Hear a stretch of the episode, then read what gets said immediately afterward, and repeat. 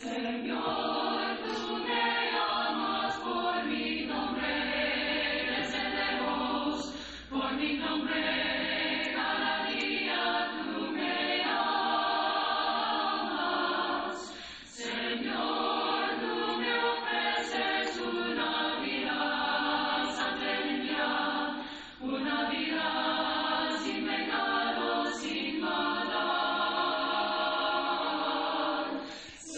Queridos hermanos y amigos, que Dios derrame muchas y grandes bendiciones sobre su vida en este hermoso día. Gracias damos a Dios por la oportunidad que nos da en esta hora de poder meditar en su palabra. Gracias a cada uno de ustedes por tomar de su tiempo y así también escuchar la bendita palabra de nuestro Dios. Recibo un saludo de parte de la Iglesia de Cristo en Siquirres. Nuestro deseo es que su vida sea bendecida en gran manera Estamos compartiendo con usted el plan de Dios para rescatarnos de la condenación eterna. Importantísimo esto para todo ser humano, porque de esta manera podemos conocer la verdad de Dios y así prepararnos para el gran día del juicio final.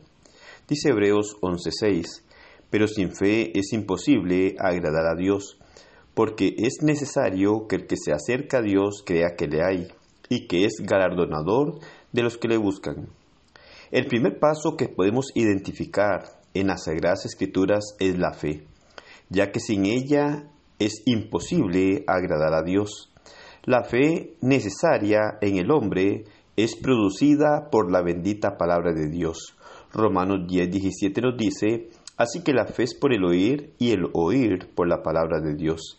De ahí la gran importancia de escuchar la palabra, ya que si no fuera por ella, no cultivaríamos la fe en nosotros. Creer y fe significan la misma cosa.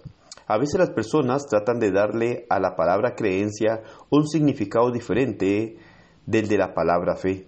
Sin embargo, las dos son traducidas de la misma palabra griega. ¿Cuál es la fe o creencia que nos salva? La fe que salva se puede manifestar por la palabra confianza. Para ser salvos debemos confiar en el sacrificio de Cristo y dejar de confiar en nuestras propias virtudes o opiniones que tengamos. Es importante y muy necesario tener la fe en nosotros. Toda persona que recibe al Señor lo hace sobre la base de creer en Él.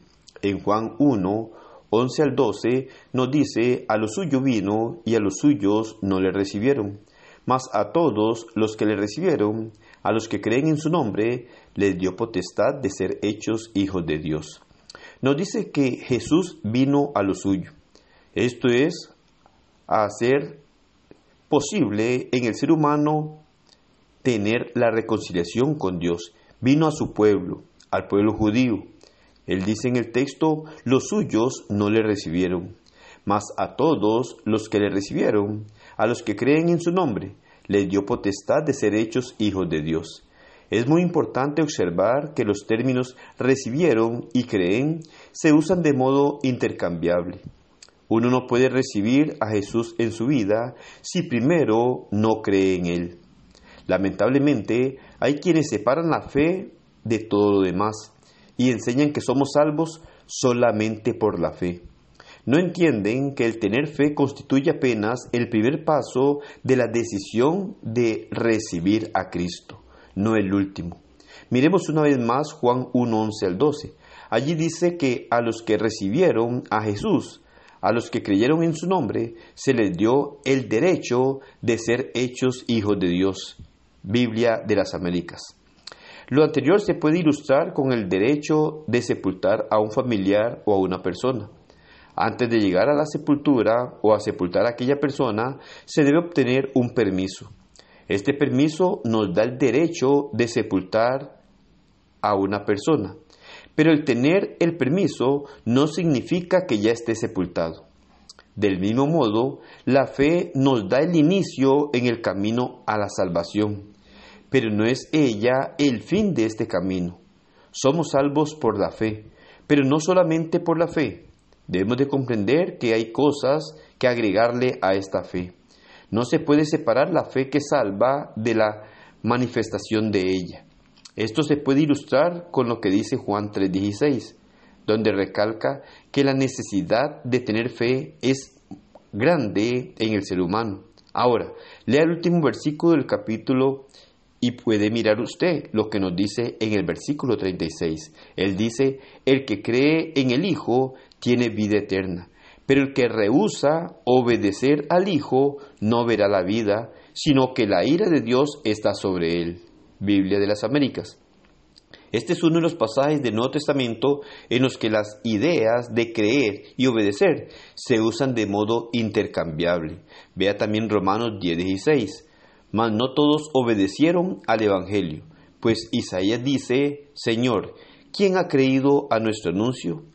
La fe que salva es la fe que lleva a obedecer. El único pasaje de la Biblia en el que aparece la frase solamente por la fe es Santiago 2.24, que dice que no somos salvos solamente por la fe, en la versión Reina Valera. En este versículo se lee, Vosotros veis pues que el hombre es justificado por las obras y no solamente por la fe. Hago una pausa para leer Santiago 2, 14 al 26, de modo que pueda apreciar el argumento de Santiago. Céntrese especialmente en los versículos 14, 17, 20 y 26. Dice, hermanos míos, ¿de qué aprovechará si alguno dice que tiene fe y no tiene obras? ¿Podrá la fe salvarle? Así también la fe, si no tiene obras, es muerta en sí misma.